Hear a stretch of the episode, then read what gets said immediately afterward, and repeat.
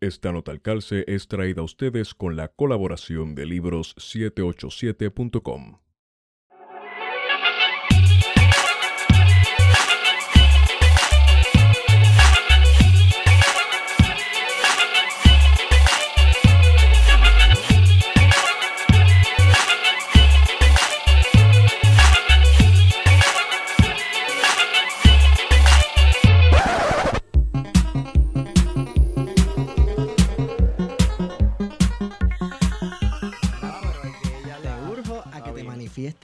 podcast sin problema No hay alguno. problema, no hay problema, Yo gracias. creo que, que habiendo dicho eso, estamos grabando ya. Bien. Buenos días, buenas tardes y buenas noches a todos y todas los que nos escuchan. Este es su podcast preferido, Plan de Contingencia. Como siempre, este que les habla es Esteban Gómez. Saludos a todos y a todas. Me acompaña Guarionex Padilla Martí. Saludos a todos y a todas. Espero que estén bien.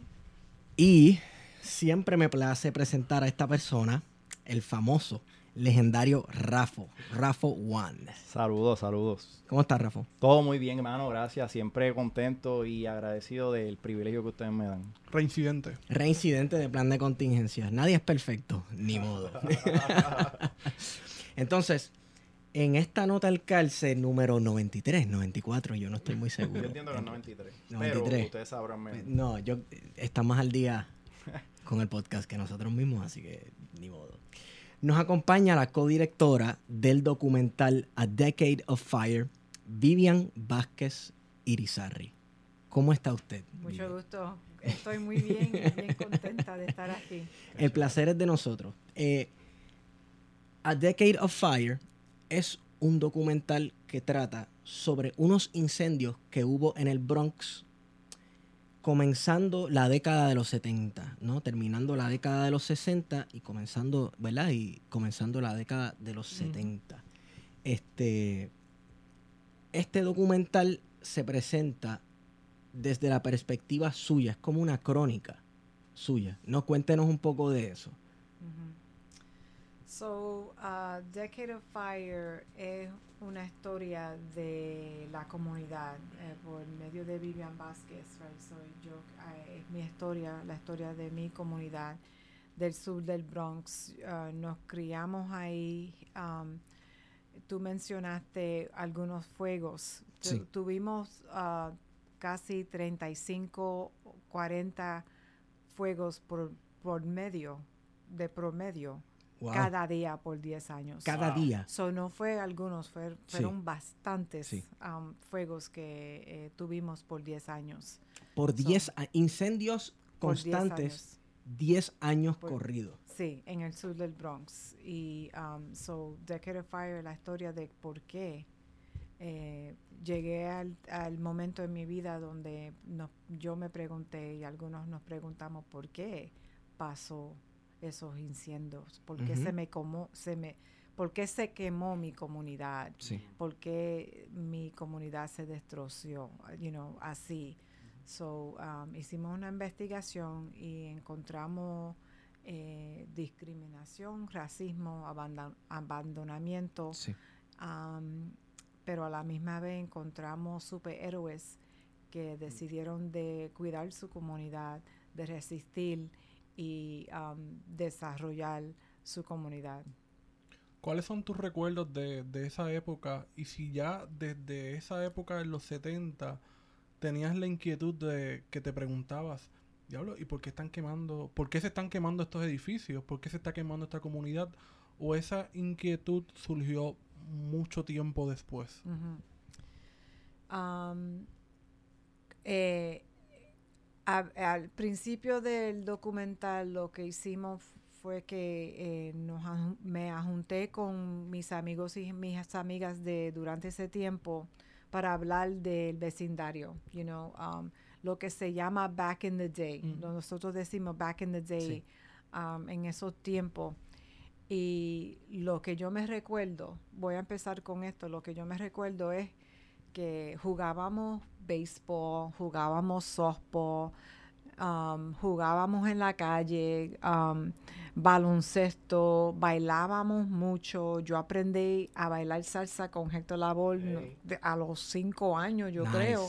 You know, me recuerdo de las fiestas, porque allá los puertorros siempre estaban bailando y tocando música.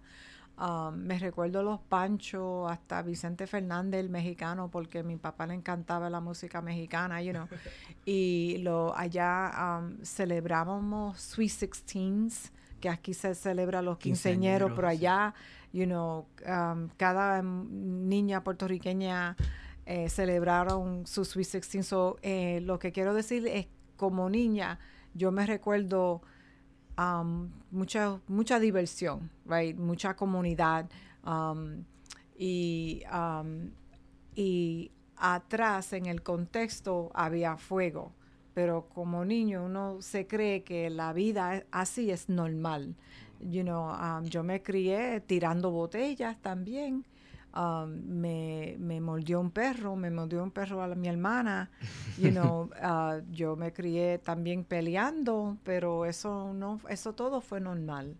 Um, pero yo siempre, eh, había algo um, cuando eh, era, you know, teenager, jovencita, ya yo sabía que yo necesitaba ir del sur del Bronx porque no había nada you know, en términos de recursos, no en términos posibilidades para uno no había acceso, no había acceso um, y yo sabía que yo me tenía que ir del sur del Bronx, so um, you know, estudié en la universidad afuera del Bronx um, en upstate New York, en Albany. Um, y ahí es donde cuando yo en verdad em, aprendí um, de que mi comunidad Mm, era bien, era diferente y que otras comunidades tenían más recursos y tenían más poder um, que mi comunidad. So, así yo siempre eh, también he trabajado, decidí de trabajar para um, con, eh, organizaciones comunitarias um, con fines de, sin fines de lucro, non-profit organizations. So, siempre yo he trabajado para la comunidad y algo que yo tenía bien en cuenta fue educación. So, yo siempre he sido envuelta en, en um, proyectos educativos. Uno de los proyectos, em, después de, tiempo, ya tuve mis tres niños, um, fue que eh, durante el 2000, 2001, eh, The Bill Gates Foundation, la fundación de Bill Gates, estaba um, uh, uh, recursos para establecer escuelas nuevas en el Bronx. So, allá en, Nueva, en Nueva York hay escuelas superiores que son bien grandes, you know, que sirven 4.000 estudiantes. Eso era un modelo de, de, de la escuela que llegó a cabo al principio de la época industria. You know, it was the factory style education. So ya para, para ya para tres, 30 años atrás eso ya no servía a la comunidad. Claro. So había un esfuerzo para um, romper esas escuelas grandes y empezar escuelas chiquitas. So yo y um, algunos uh, compañeros em, empezamos a desarrollar eh, the School for Social Justice, the Community School for Social Justice, um, eh, para estudiantes en la escuela superior. Um, queríamos al principio um, enseñar un currículo de la historia del Bronx para los estudiantes nuevos que iban a empezar nuestra nueva escuela. Pero mi jefa y otros, otras personas que estaban encargadas eh, rechazaron el currículo lo encontraron muy radical. Dijeron que it was very one-sided porque um, en, en, el currículo eh, explicamos cómo hip hop era una uh, manifestación creativa de los fuegos. Sí. Um, how do you say ashes? Cenizas. So era como un, oh, you know, una expres, una gracias, Cenizas. okay, una expresión de las cenizas, Sí. right? Sí. um, creativa que los muchachos en, en ese tiempo tenía. También eh, hablábamos de graffiti como una, expres- una expresión creativa. Y um, lo que nos dijeron, oh, graffiti era sucio y que hip hop tenía muchas malas palabras, no, no, no se puede enseñar, bla, bla. Um, ah, en este currículo, Ju- Julia Allen, que es mi coproductora, o Productora, productora, productora, productora, sí. Julia Allen, que es mi productora, ella, ella escribió mucho del curriculum. Ella y yo éramos um, compañeras del trabajo, pero amigas. Y ella, um, nacida y criada en el Upper East Side, Mm. con mucho privilegio. Y ella me preguntaba, oh my God, ¿eso te pasaba? Porque me gustaba explicarlo. Sí, you know, a veces teníamos que dormir con, la, con los zapatos puestos, había un fuego, you know, ella acaso. bien Cosa que para usted era normal. Normal y yo le contaba, normal. sí, y eh, como parte del currículo yo le explicaba lo personal, oh sí, eso me pasó también, había fuego Sí. y esto y esto, y ella como no lo creía, me decía, oh Mm. my God, ¿eso te pasó? Sí, claro, eso no eso pasó. So ella fue la que me, um, me urgió de escribir, Ah, you know, te- tú tienes que escribir Sí. esto, ponerle esto en un libro, haz algo, you know, do a memoir, something, y después de un tiempo...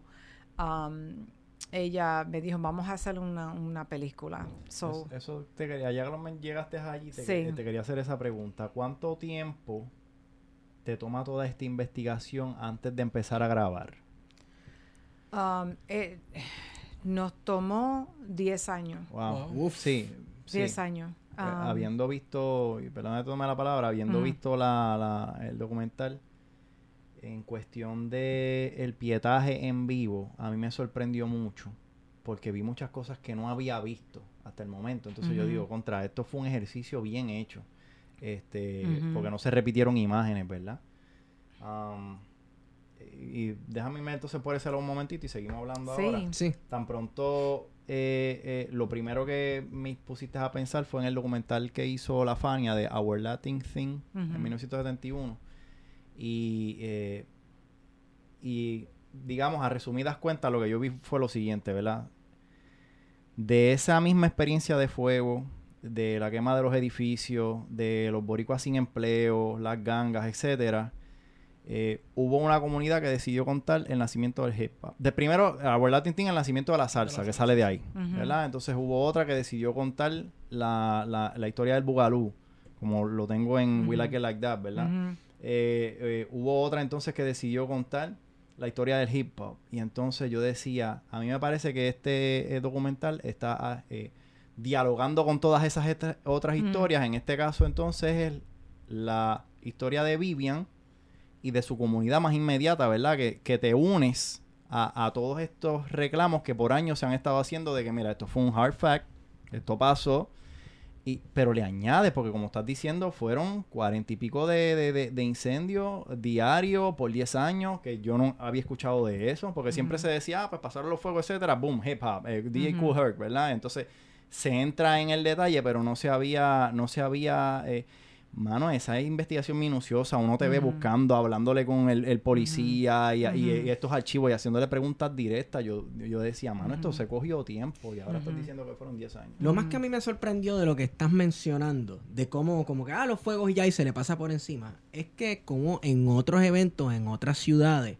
tal vez una ciudad se quema un día, una ciudad se quema dos días, y salen los libros de historia como, olvídate, la super tragedia. Estamos hablando de un pedazo gigantesco de una ciudad donde vivía miles y miles de personas que se quemó por años. Por 10 años, imagínate. por Sí. años. Sí, y, y fíjate que um, en nuestras investigaciones había como, you know, The Village Voice y algunos periódicos que cubrieron, pero, you know, los fuegos estaban, es- el Bronx estaba encendiendo por cinco años y uno casi no veía historia, you know, no podía Sí. encontrar mucho sobre en los periódicos, no, you know, um, por cinco años, you know, no fue hasta el, el- empezaron los fuegos como el sete- 68 Ujú. y los pe- periódicos empezaron a cubrirlo como en 73, 74, Wow. you know, que tomó tiempo para los periodistas venir al sur del. Bronx para mirar y cu- cubrir la historia. Bueno, y el detalle en tu documental de que eh, eh, el presidente, ¿no? El presidente fue, o, o un político en específico, que ahora no recuerdo, Sí. que entonces lo, lo, pusi- lo, lo, lo trajiste, pero vino tarde, porque como tú, Sí. estás, como bien tú estás diciendo, ya, ya había, se había Oh, sí, mudado ya se gente. Sí. ya, se había estaba quemado, lo que quemado. vino fue a ver Yeah. las ruinas, ¿verdad? Que, que era Sí. algo que no se le estaba dando ninguna importancia, entonces para los que se estaban criando como tú y tu familia, pues era lo normal.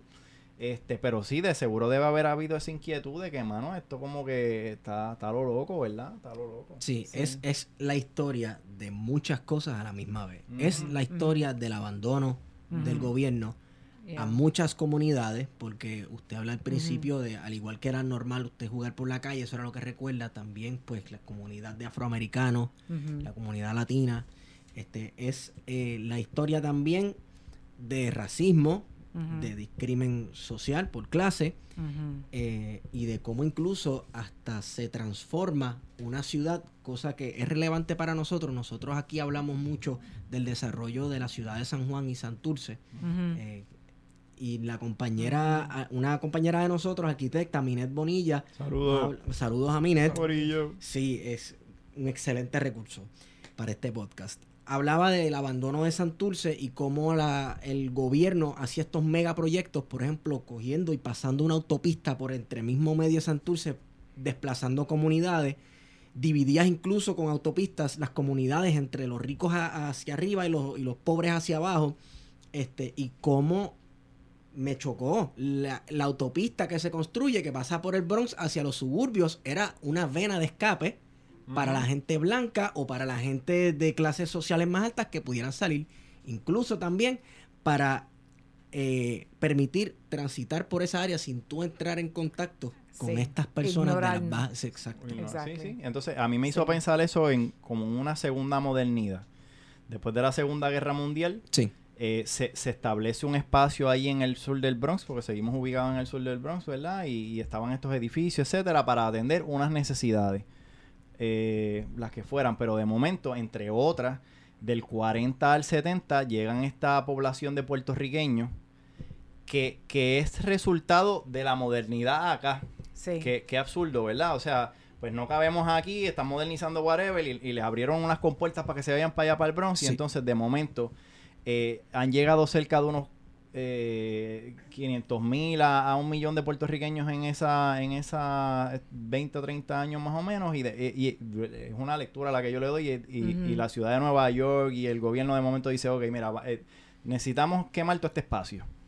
Porque este, te- te- tenemos que movernos hacia otra cosa, whatever, ¿verdad? Este, y, y viene Robert Moses con todo este proyecto. Y como tú estás diciendo, mano, porque es que es- esa, esa autopista que va moviendo va desplazando a los que pueden Sí. y va dejando entonces a los que sobran, a los que se quedan acá. Es sur- survi- survival of Y- the fittest, es que dicen, Yeah, ¿verdad? Estoy pensando también en Santurce, ahora que tú lo mencionas, Sí. que lo hablamos en el podcast pasado, eh, cómo el fanguito también se desplaza para construir la Muñoz Rivera, las autopistas, Sí. Y la conexión que hay entre Santurce y Nueva York. O sea, de las migraciones, la mayoría de la gente venía del campo a la ciudad, a, ciudad. San Juan, se establecían en Santurce y de Santurce daban el brinco al charco Ujú.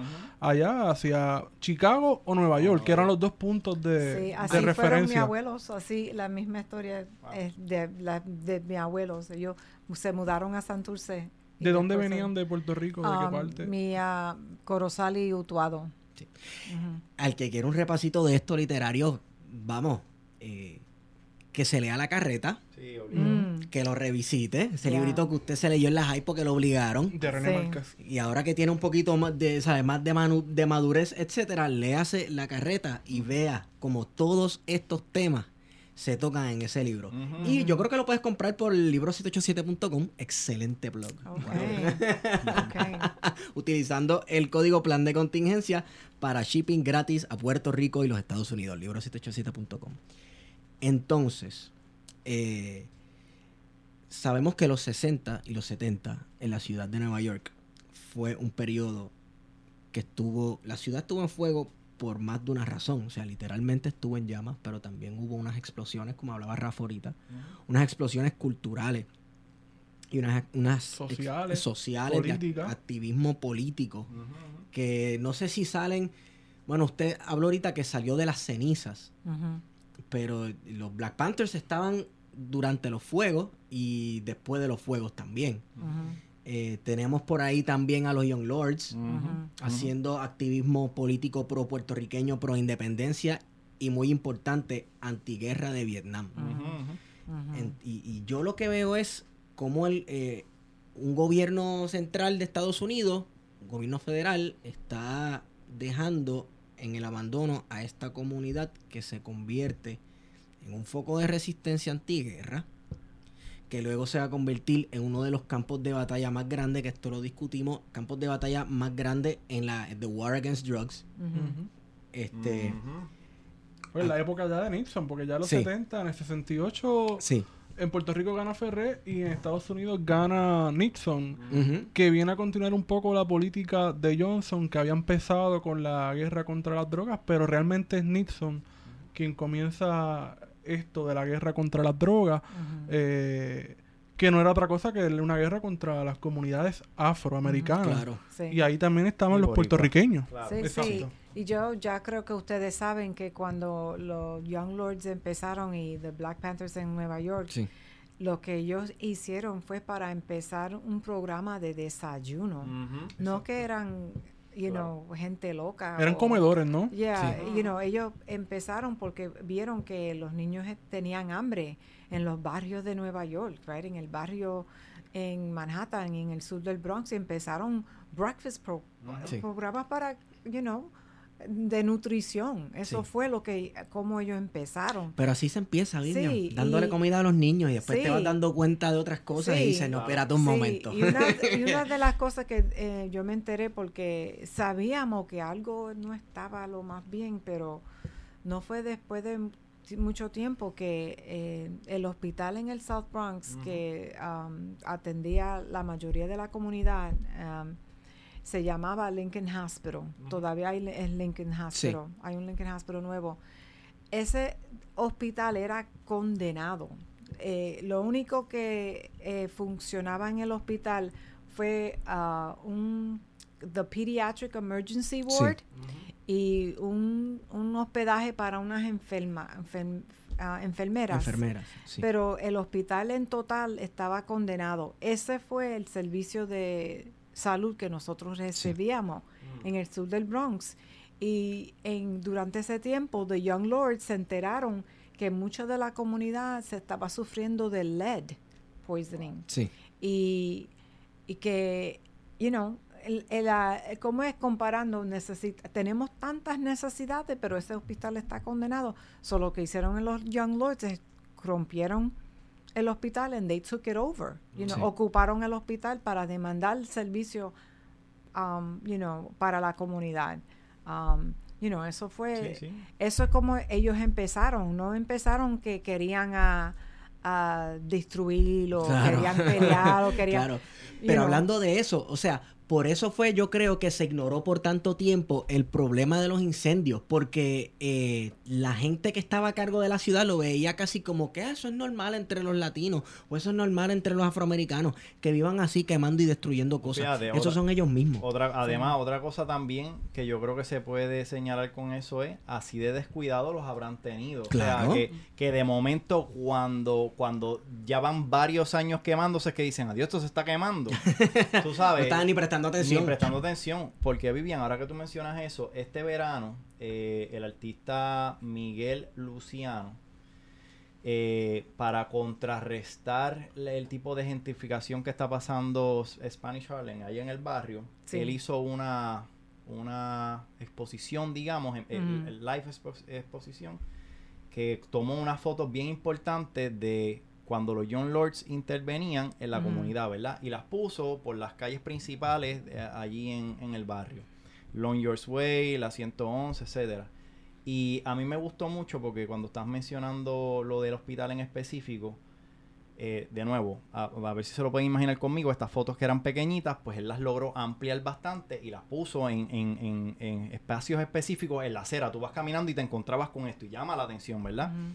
Eh, y una de ellas era saliendo del hospital esta cantidad de puertorriqueños, entre ellos John Lords y otros de la comunidad, empujando una ambulancia. Que entiendo que es una foto clásica, pero abajo cuando te da la explicación, este, vuela la cabeza porque dice, mira, como no se les ofrecía servicio médico, pues ellos decidieron coger la ambulancia y una cantidad de material que tenían en el hospital para entonces llevar el servicio a la comunidad. De nuevo, Sí. volvemos a lo mismo. Esto es el descuido total por parte del gobierno, el Estado y eh, eh, el país completo. Y esta gente se está resolviendo como puede, mano. Tú Sí. sabes, en el medio de, de toda esta eh, dejadez. Right, Sí. right. Sin emba- y a la misma vez se le está prestando atención a otras cosas que están pasando. Porque, por ejemplo, si los, ince- los incendios comienzan en el 68, en el 69 ocurre Woodstock, se da el Mm. primer Woodstock. Que eso todo el mundo sabe Claro. que fue en el 69. Ujú. Tú sabes. Hasta hay, hasta hay teorías de conspiraciones de que esos eventos de que de supuestamente counterculture los montaba el mismo gobierno. Pero no vamos a entrar en eso. Este, sin embargo, de esto no se le estaba prestando atención. No se le estaba Nada. No. No, in fact, um, otra historia fue que lo que eh, leímos, encontramos que en cada los boroughs de, de Nueva York, you Sí. know, Brooklyn, Queens, the Bronx, hay lo que se llama un district attorney. ¿Cómo se dice? El, el concejal Sí. legal Sí. de cada borough. Y había un esfuerzo para, um, para que él preste atención. Y había un tiempo que él está quoted, ¿cómo se dice quoted? Citado. Citado en decir, decir what fires. Que la gente decía, you have to do something about the fires. Tienes que hacer algo sobre lo... Y que él salió y, di- y dijo, what fires?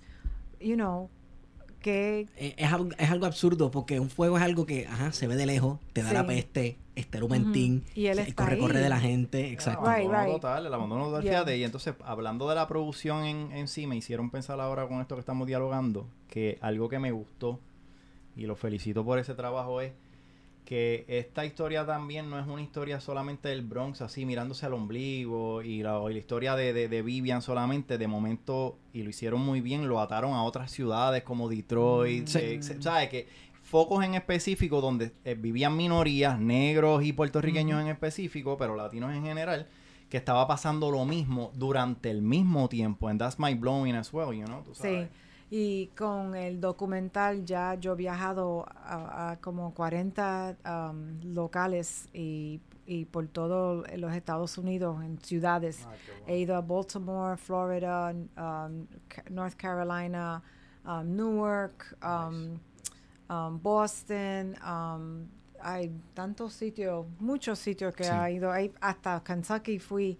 um, y eh, la y, y es- estamos haciendo las presentaciones para la- la- los pueblos que sufrieron discriminación parecido, racial en su- las ciudades, porque aunque en el Bronx se ve los fuegos, que el ejemplo es bien Sí, eh, específico en fuegos, estas ciudades eh, todos pasaron por algo um, similar. So, eh, en todos los sitios, eh, la- los audi- the audiences, las audiencias, Sí, los públicos. sí. eh, identifican, todos identifican um, con lo que pasó con nosotros en el Bronx. Ellos lo ven, ellos ven la, la, igno- you know, el abandonamiento, Sí. la, el de- la discriminación de vivienda, la discriminación de trabajo,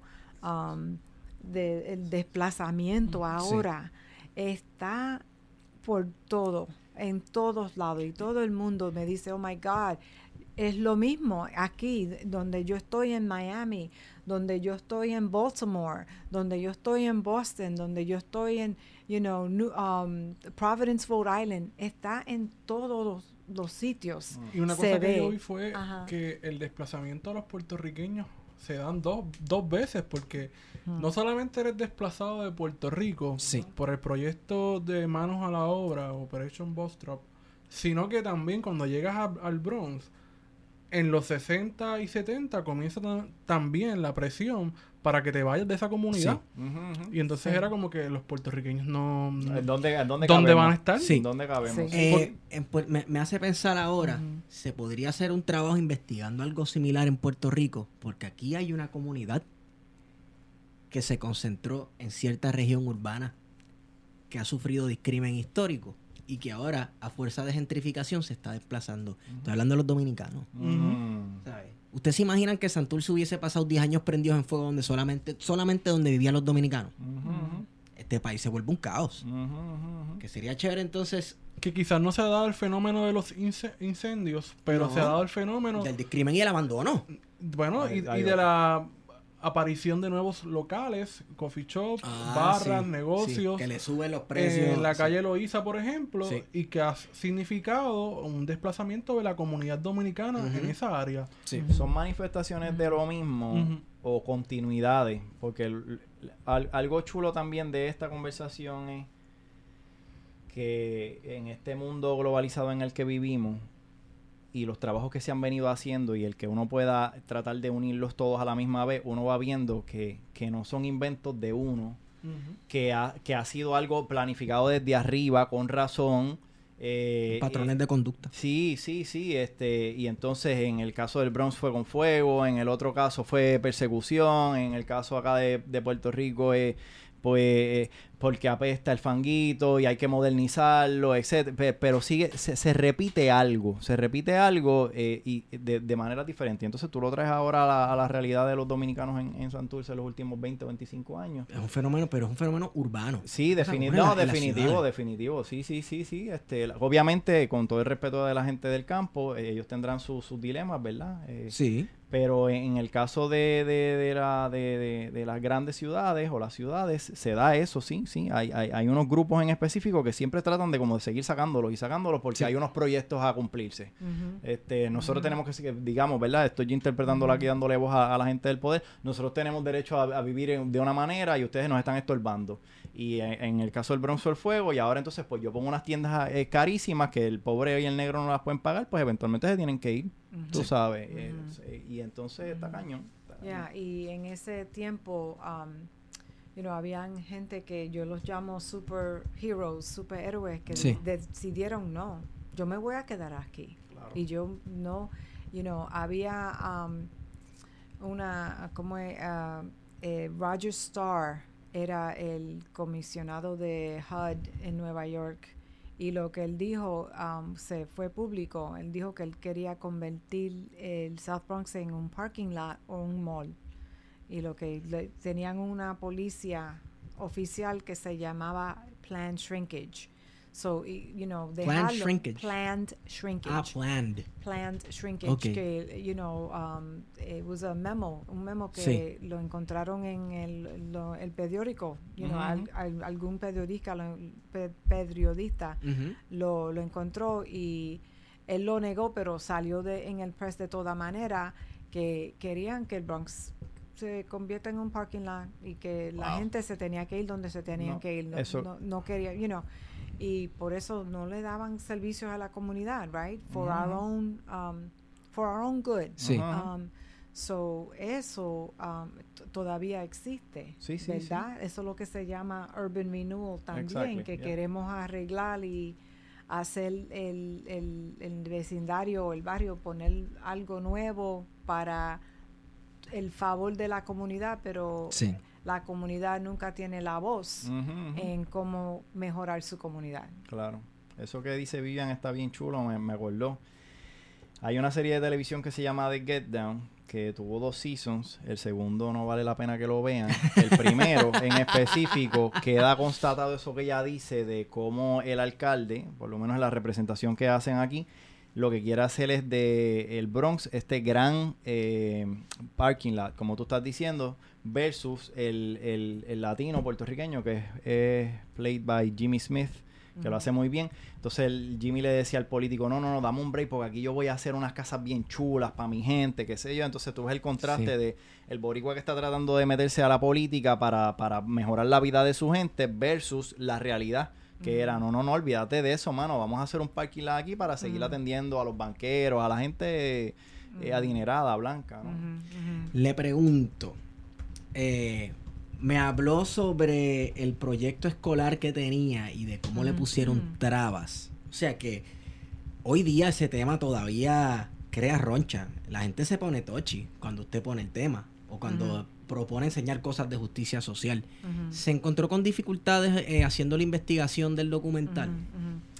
Sí, pero quiero primero decirte que Sí. ahora tenemos currículo. Por medio de la, Mm. del, del documental, Sí. eh, eh, tenemos, eh, estamos trabajando con maestras del Bronx y unas maestras de escuela intermedia que lo vio en, en Durham, North Carolina, y hicieron un currículo para los estudiantes más um, en escuela intermedia Sí. Nice. y eh, más sobre la comunidad, cómo un- eh, podemos eh, enfocar al estudiante a ver su comunidad. Sí. Mm. Pero am, le digo que am, la, a mí me preguntan si cuando yo fui para el departamento de, de los bomberos si me dieron dificultad. No me Ajá. dieron ninguna dificultad. Ah, no. No, eran, estaban bien abiertos. Mira, aquí tenemos los libros, los manuals.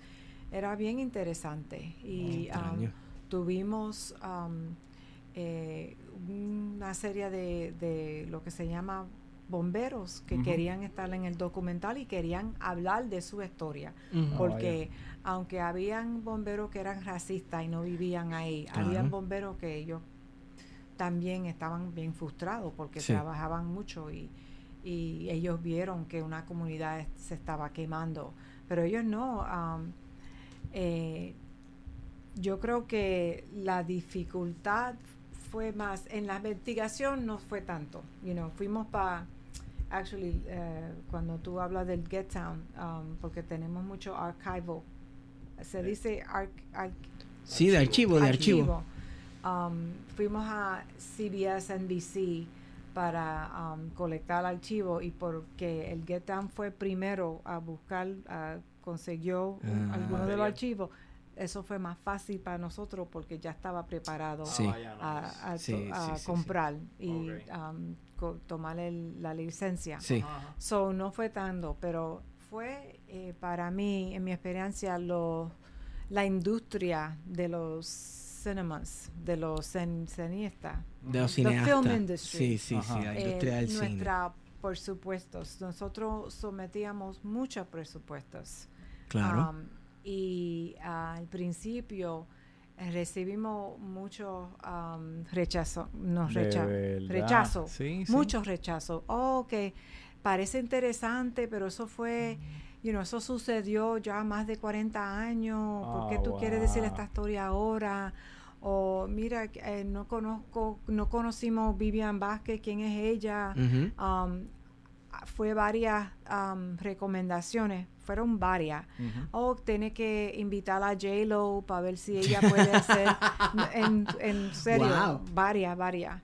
Como más de cinco Sí. um, de lo, de los del film industry. Sí, como para darle star Que power. para poder comprarte la idea, pues tráeme a Sí. Y bregamos. mercadeable. Sí, pero, Wow. pero, pero nosotros decíamos, yo siempre decía, but it's not a glitter film, you know. Y Sí, ella sí, sí. se crió en el Bronx, pero... Sin you ofensas know, a J-Lo, vamos, no es un documental de música ni de su carrera Sí. musical, no, no, o sea, no, tra- no se trata de ella. Sí, so, No, no, fue y- bien difícil um, recaudar fondos al principio, en, los, en los principios de los como seis años. Fue bien difícil. Wow. Um, Mira. hicimos un Kickstarter, you know. Sí, sí. Y con lo de J-Lo, yo siempre pienso en esa. Hay, el maestro Fernando Pico, que en paz descanse, hizo un libro sobre Santurce y él tiene una frase que yo la he utilizado hasta incluso para eh, metodología a la hora de hacer eh, investigaciones. Él dijo que en ese en esa historia de ese Santurce, él no iba a contar la historia de la gente de ni de Miramar, ni de los blanquitos, ni nada. Y él dice, no porque sean insignificantes, sino porque han significado demasiado Sí. Right. para decir lo mismo del caso de Hielo. Es, mira, ya Hielo contó su historia. La gente sabe de dónde ya viene, etcétera. Ahora esto se trata de Vivian y de la comunidad que ella quiso resaltar allí, mano, tú Ah, sabes. bueno, ya, me alegro que tú mencionaste eso porque otra opinión, otra crítica fue que necesitábamos hablar con los um, representantes de los goberno, del, gobern- del gobierno, sí, y los políticos. Querían, you know, debe de hablar con los políticos, debe de hablar con los representantes del gobierno. Y hablamos con uno o dos, you know, pero decidimos que esta, el Decade of Fire iba a ser una historia de la comunidad, no de claro. las voces, porque yo siempre he tenido ellos, ellos fueron que um, desarrollaron, formaron el narrativo de nuestra comunidad. no exacto. necesitamos ya el, el- Sí, sí, el esa, e- narrativo. esa de historia ya se sabe. eh, Let me hear the other side. you Sí, know? sí. So, por eso yo creo que nos costó mucho tiempo de Claro. encontrar eh, el apoyo Sí. de, de la industria. Pero ese es el caso siempre cuando uno intenta hacer documentales, libros, etcétera, sobre temáticas sociales y estás buscando apoyo monetario. Quien muchas veces está presto a dártelo es la persona que dice sí, pero tienes que incluirme en la narrativa oficial. Tú sabes, tienes, no, tienes que decirlo de tal y cual Sí, forma. no, o, bajo los estándares de ellos y ahí es que yo les digo, bueno, pues hazlo tú, Exacto. porque este es el que yo quiero hacer. Ese, ese suena bien bonito, pues hazlo tú, haz Sí. esa O parte con el asunto de Jay, lo que tiene que ser comercial rentable. Renta- Rentable, Claro, claro, sí, rentable. sí. Que el capital Exacto. se mete por todos lados. Pero Claro. mira, para seguir hablando de la producción, que ya que mencionaste de los bomberos, volvemos para que cuando finalmente la vean, por favor, véanlo. Este, se hace el ejercicio chévere de que no solamente es aquí la comunidad la que sufre, sino eh, de momento en la producción sale que se le cortan fondos a los bomberos y se cierran unas cuantas estaciones y qué sé yo qué. Que por eso entonces entiendo que algunos de ellos querían también contar su propia historia, porque aquí sufrió todo el mundo, tú sabes. Sí. Sí. Tú sabes, eh, eh, to- toda eh, la comunidad aquí se resalta una en específico, pero the, the South Bronx as a whole también, que su- eh, aquí todo estuvo envuelto en el, en el robo político de todo el mundo, incluyendo los Sí. bomberos que representan al Estado y al poder y whatever, tú Sí. sabes, que es bien loco. Sí, Y está bien contado lo que quiero Sí. decir. Y los cortes de las estaciones bomberos fueron por parte de, de, you know, the Financial Control Board, que eh, impun- impunieron en los 70, Pusieron. que es el modelo de lo que está pasando aquí en Puerto Rico. You know, Ah. eligieron ah, siete banqueros comerciales, Vaya, comerciales Vaya. para um, eh, bregar con el bankruptcy de Nueva York y ellos cometieron hacer, eh, you know, cortaron servicios. Fueron todos hombres blancos Claro. um, privados que hicieron decisiones públicas, right? Y que cortaron servicios. Co- Y a- al tiempo que el Bronx estaba quemando, teníamos una crisis, right? Había un firestorm, lo que yo digo, firestorm. Um, ellos decidieron cortar las estaciones de fuego. Eso no, no tenía sentido, you know, it wasn't rational. Es increíble. It was devastating, Because right? New York had a firestorm, but here we had a storm storm. Like a real one. right.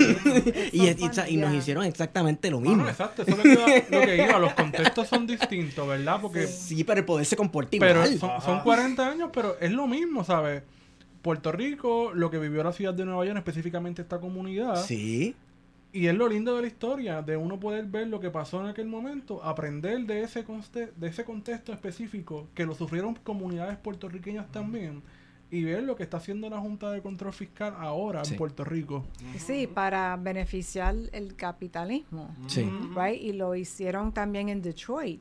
Sí. You know, Detroit pa- eh, pasó por lo mismo hace ya como 10 años atrás, right? They no tenían una junta. El gobernador de Detroit um, seleccionó una persona. The emergency manager fue Mm. una persona privado que, um, you know, también hizo tremendamente, cortó tan muchos servicios en Sí. Detroit, um, afectando eh, la población afroamericana en Detroit. Y ahora lo que está pasando allá es que le están cortando el agua la- al pueblo, pero le están aumentando el agua a los, las corporaciones que están ahora desarrollando en Detroit. Es la misma historia. Y yo leí un artículo en el New York Times que eh, de Puerto Rico que dice que um, que están los que están haciendo, you know, the states, los estados, están mirando el modelo de Nueva York para ver cómo los diferentes estados que están pasando por crisis económica pueden duplicar este modelo Oh, wow. para el resto de los para los estados que están Sí. sufriendo you know hay estados que están also pasando por pobreza um, económica como igualdad inequidad how do you say inequality Inequidad. inequidad económica y ellos están mirando a Puerto Rico para ver you know, es como Claro. una, un experiment una experimentación Nos volvemos a convertir en una vitrina de- del Caribe de nuevo. Es que aquí en Puerto Rico pasan demasiado, en Puerto Rico, en la isla acá, y entonces, por lo visto en Nueva York, ¿no? Por lo que estamos contando aquí, pero es que nos siguen utilizando de modelo. Nos siguen utilizando de modelo, lo hicieron con eh, las, la- la- las mujeres con el proyecto de la esterilización, el Sí. agente el agente naranja, iba a decir el verde, el agente naranja, etcétera, etcétera. Se- se- seguimos, seguí, dime. Pero Rafa, nos siguen usando de modelo, incluso cuando aceptan que el modelo fracasó, Fracasó. porque el hecho de que hayan tenido que poner una junta de control fiscal es un plan de contingencia, pun intended, para cuando fracasa el modelo que tú tratas de imponer.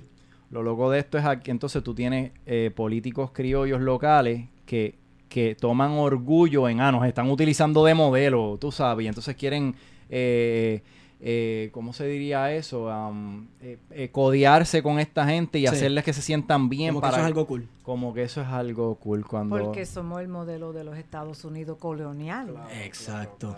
No se puede quitar ese contexto. Lo, incluso a los que les ocurría en Nueva York, como tanto como los que viven aquí, ambos eran sujetos coloniales. Sí, Yo creo que esa es una right. constante, es una That's constante. right. Sí, allá en Nueva York nosotros tenemos una mentalidad colonial, Sí. aunque vivimos en Nueva York. Sí. Y que eso entra, eso me choca porque estábamos hablando ahorita antes de la grabación sobre cómo los puertorriqueños de aquí ven a los New Yorkers como algo distinto, como algo hmm, parece puertorriqueño pero no lo es.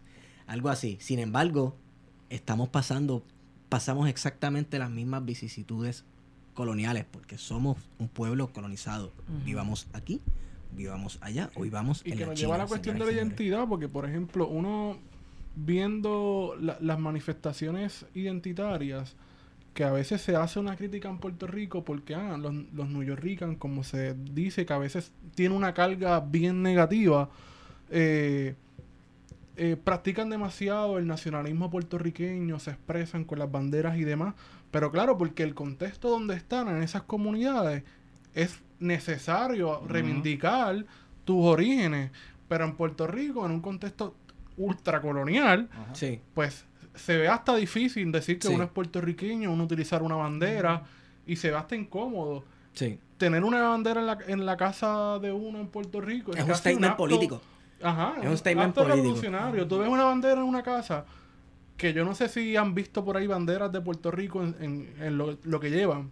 Bien pocas Es casas en Puerto Rico poca. tienen una bandera de Puerto Rico y tú puedes decir, ah, pues ahí vive un independentista. Seguramente y es así. Sí.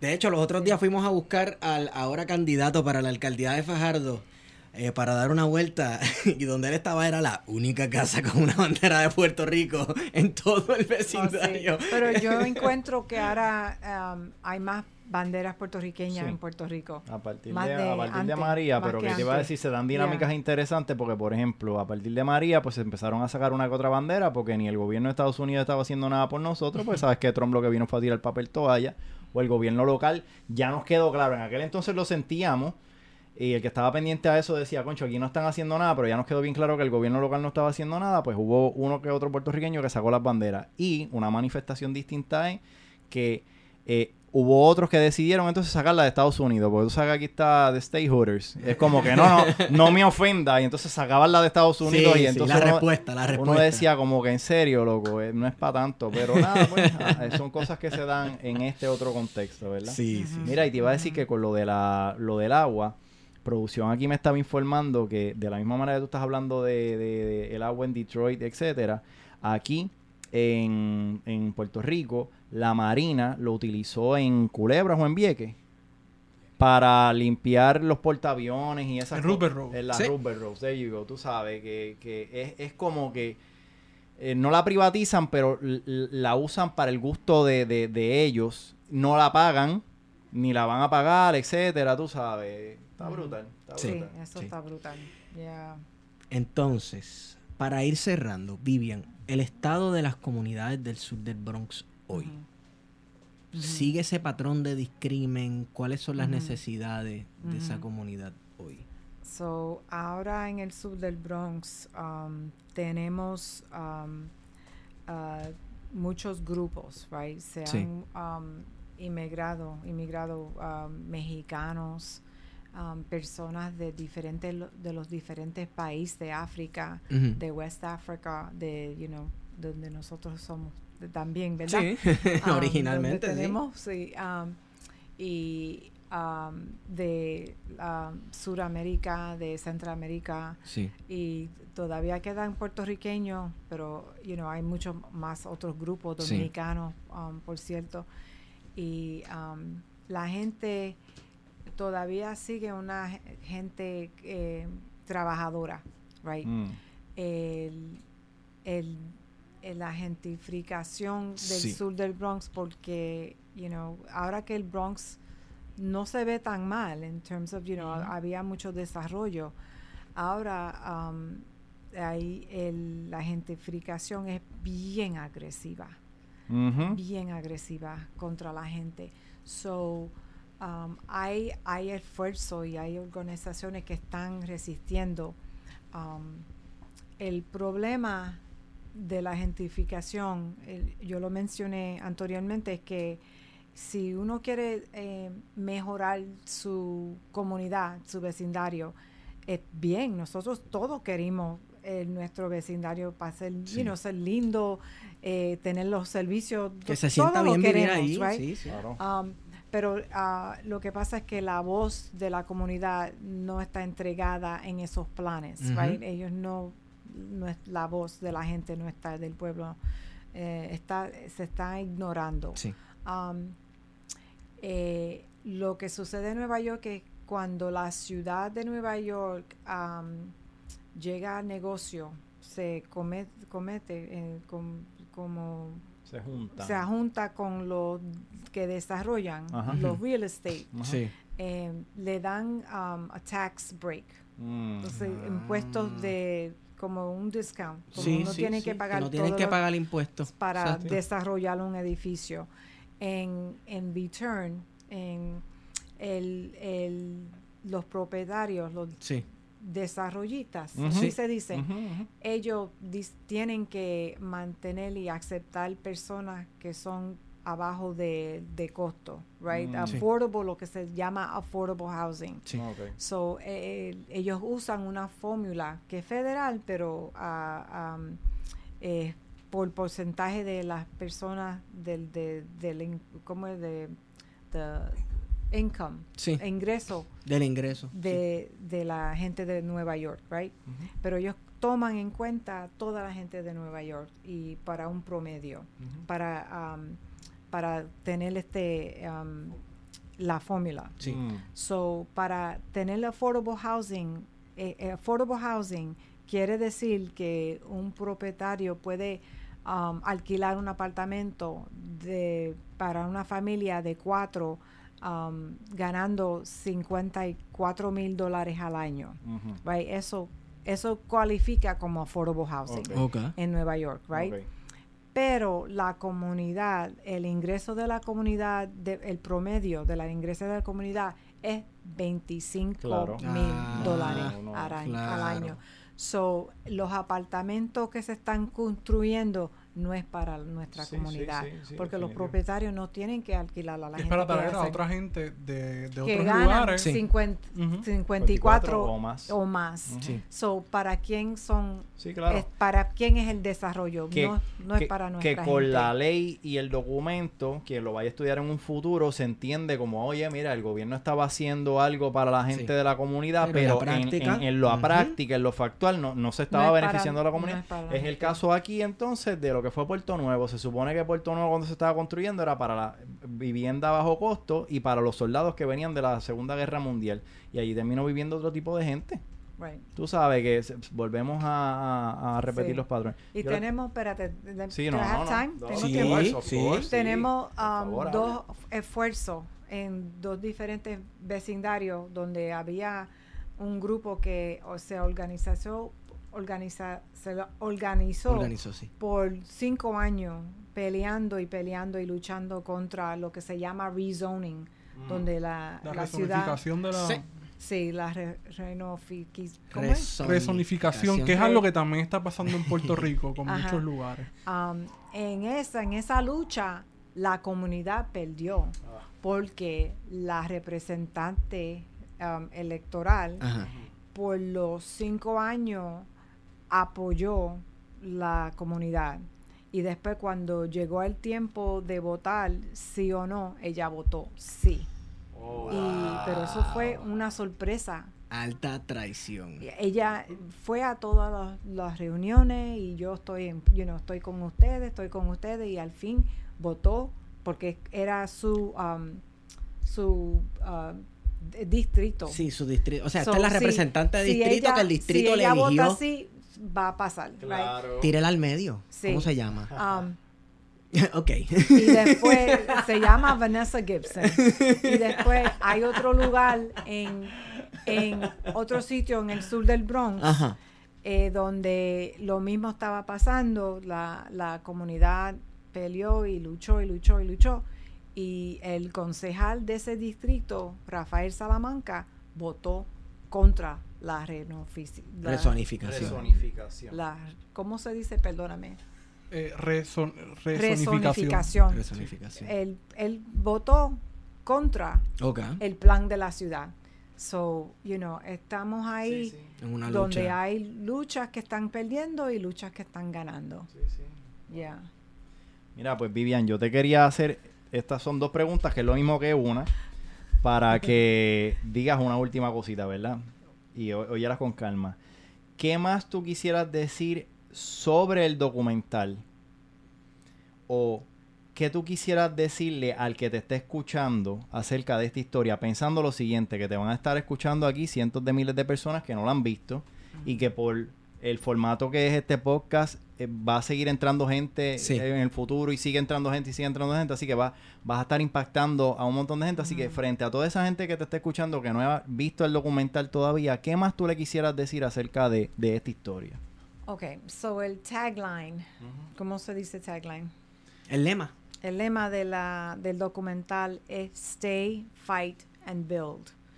Y lo que nosotros esperamos es que tenemos que despertarnos y am, estar con los ojos abiertos y am, averiguar lo que está pasando en nuestras comunidades, en nuestra sociedad, para que las decisiones que se hagan que nos afectan sean decisiones que nosotros estamos estamos bien con esas decisiones Sí.